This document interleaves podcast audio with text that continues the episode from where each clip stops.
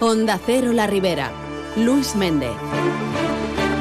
Buenos días, les contamos la actualidad de este lunes 22 de enero. La Generalitat impulsa actuaciones para mejorar la movilidad y descongestionar el tráfico en la ribera. En este sentido, la Consellería ha sacado información pública el proyecto básico del nuevo acceso norte a Carcaixent desde la CV50 y estudia mejorar la conexión sur con la A7 a través de Alberic.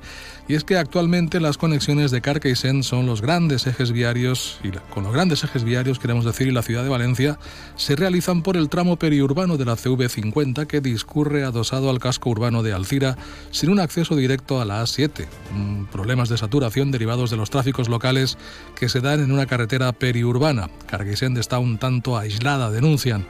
La directora general de Infraestructuras y Proyectos Urbanos, María José Martínez, ha asegurado que es muy necesario desde el punto de vista estructural la conexión de la carretera en el eje norte-sur que comunica todos los municipios de la ribera y a su vez resolver los problemas de congestión de tráfico de su entorno. La segunda actuación prevista, ha avanzado, sería la mejora de la conexión sur de Carcaixent con la A7 a través de Alberic. La propia alcaldesa de Carcaixent, Carolina Almiñana, respalda esta conexión sur e insiste en su necesidad. A la connexió pel nord, que ara és exposició pública, evidentment no anem a posar-nos ni a obstaculitzar ni a posar ningú, ningú problema perquè necessitem connexió siga com siga. Ara, això no vol dir que no treballem paral·lelament per aconseguir una connexió pel sud que pensem que és millor per a Carqueixent. De fet, la Conselleria ja s'ha pronunciat que la, la següent actuació prevista serà la millora de connexió sud de Carqueixent amb la A7 a través d'Alberic, és a dir, Conselleria, Diputació i Ajuntament de Carqueixent anem de la mà. Y no dejamos Cargaisen porque el gobierno local va a iniciar una ronda de contactos con el resto de los grupos políticos municipales para presentarles el borrador que han confeccionado del presupuesto para 2024. La popular Carolina Almiñana, alcaldesa de Cargaisen, ha señalado que el diálogo, la transversalidad y el interés general serán siempre las señas de identidad de su equipo de gobierno y también para este presupuesto. Por ello, espera que desde el diálogo y primando el interés común por encima de ideologías, la localidad pueda contar con un presupuesto en condiciones para hacer frente a los servicios básicos y aquellos gastos que se necesitan para hacer de Carguisent lo que ha de ser una gran ciudad. Tots sabem de la importància per al bon funcionament d'un poble del fet d'aprovar un nou pressupost. El següent pas ara serà començar una ronda de contactes, sentar-nos en cada un dels grups municipals i estem segurs que des del diàleg i des de luego primant l'interès comú per damunt de les ideologies o dels interessos partidistes, que és el que el poble espera dels seus polítics al final, no? pues podrem comptar prompte amb un pressupost en condicions, car que sento necessita. No podem continuar treballant amb un pressupost de l'era Covid, perquè la realitat i les necessitats ara són totalment diferents i les hem d'abordar. En clave sindical, el sindicato CESIF ha pedido a la Consellería de Justicia que mejore las condiciones de la recién inaugurada oficina de apoyo al juzgado de paz de Turís. Consideran que pese a que es un buen servicio porque incrementa la cobertura judicial, debería crearse un grupo de trabajo para planificar sistemas de desplazamiento.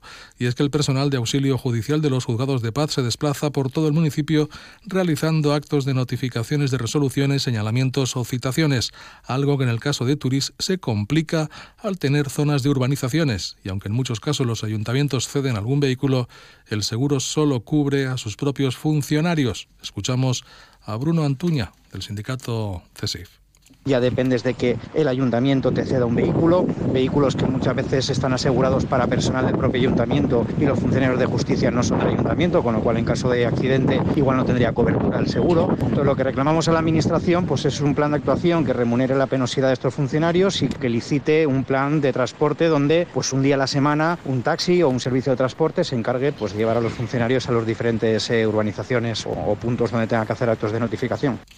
Hacen hincapié en la aplicación de un complemento de penosidad, ya que el personal realiza notificaciones de asuntos penales en barrios conflictivos y en solitario. Y seguimos hablando del sindicato CESIF porque ha denunciado la pérdida del 65% de la plantilla de operadores de tráfico en la oficina local de Alcira. Piden refuerzos urgentes. De los 23 operadores con que se contaba en el año 2008, 2024 ha comenzado con solo 8 es decir, 15 menos. Además, se ha perdido un examinador, ya que únicamente cuenta con cuatro para atender a todo el sur de la provincia de Valencia. Desde el CESIF hacen hincapié en que esta disminución del número de efectivos repercute directamente y en negativo en la calidad en la atención a los ciudadanos con retrasos de todo tipo. Escuchamos a Ezequiel Archira del CESIF. Esto es la consecuencia de las jubilaciones y los traslados que se han producido desde entonces y de la dejadez tanto del Ministerio de Hacienda como de la Dirección General de Tráfico, que son los responsables de la escasez de funcionarios de tráfico en el organismo. Desde CESIF exigimos ya a la Dirección General de Tráfico la convocatoria de un concurso general de traslados de tráfico con plazas de operadores de información en Alcira y que convoque todas las vacantes que existen en la actualidad. Nos vamos al Musafes, donde el ayuntamiento implantará un centro polivalente de negocios en el Parque Industrial Juan Carlos I. Para ello, el consistorio acaba de incrementar el patrimonio municipal adquiriendo una nave de 1.860 metros cuadrados en esta zona industrial. Antiguamente, tal y como explica el concejal de urbanismo, la concejal de urbanismo, Davinia Calatayud, esto era un bar, pero se va a reformar para albergar un centro polivalente. La adquisición se ha cifrado en 570.000 euros. Eh, el ayuntamiento asumirá el 17% del importe que se tenga que invertir. En concret, adquirit a finals d'any, es tracta d'una parcel·la que tenim en el polígon industrial Joan Carles I, amb una subvenció de l'IBACE que ha costejat el 83% i la resta amb fons propis. Antigament eh, aquest immoble era un bar, però el que pretenem fer és, amb també ajuda de l'IBACE, convertir-lo en un centre polivalent de negocis per a les empreses tant del nostre polígon Joan Carles I com del polígon nord. Y también en Almusafes el ayuntamiento contrata a 70 personas a través de cinco programas de empleo con los que se han puesto en marcha siete talleres mixtos de formación y empleo de las especialidades de obra, jardinería y administración. El alcalde de Almusafes, Tony González, ha destacado el trabajo en materia de empleo que ha desarrollado durante los últimos años desde el gobierno municipal y en la buena gestión de la ADL, la Agencia de Desarrollo Local. Y no solamente se van a formar, sino que van a estar cobrando durante todo el año un salario de más de mil euros, cotizando a la vez para la jubilación y para poder cobrar posteriormente el paro. Gracias al gran esfuerzo que ha realizado el Ayuntamiento de Almusafes durante todos estos últimos años, se ha contratado desde el año 2016 a 721 personas que se han estado formando, cobrando un salario para poder reinsertarse laboralmente. Y Alcira ejecutará cinco actuaciones medioambientales gracias a una subvención de 100.000 euros del Plan Reacciona de la Diputación de Valencia. En concreto, se habilitará el entorno del recinto del Centro de Interpretación de la Naturaleza de la Finca Forestal de la Casella como centro de información y divulgación de fauna y flora. Por otra parte, se acondicionará y mejorará el recorrido y la señalética del sendero del Pic de la Raya y se realizarán trabajos forestales y de prevención de incendios que incluirán pues tratamientos silvícolas, también diversas actuaciones en materia medioambiental. Escuchamos a Sergio Abril, técnico del Ayuntamiento de Alcira. El sender del Pic de la Raya, ja anem a millorar tot el recorregut del ferm, els punts crítics i tota la senyalística. Anem a fer dues actuacions. En la casella anem a habilitar un tancat per a un futur ramat mixte d'ovelles que puga fer ramaderia extensiva de caràcter preventiu per a mantindre el que seria el tallafocs i també anem a fer un tractament silvícola extensiu en la Murta, en la zona de repoblació.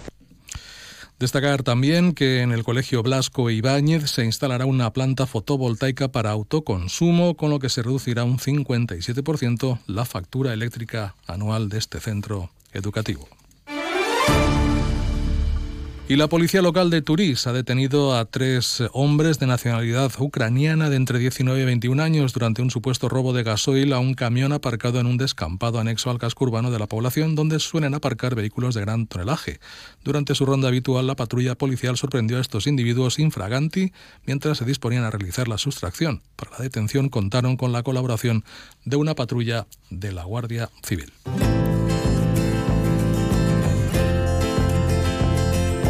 Y en lo que al tiempo se refiere, hoy se esperan cielos poco nubosos, vientos flojos y temperaturas que inician un ascenso que será progresivo en los próximos días. Ahora de momento registramos 9 grados en la ciudad de Alcira. Y el Ayuntamiento de Carlet ha sacado a licitación el suministro, transporte e instalación de 130 bancos para el cementerio municipal, una inversión de 60.000 euros que mejorará este espacio.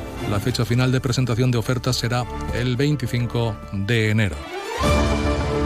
Nada más, les dejamos con Carlos Alsina y más de uno. Que pasen un feliz lunes. Buenos días.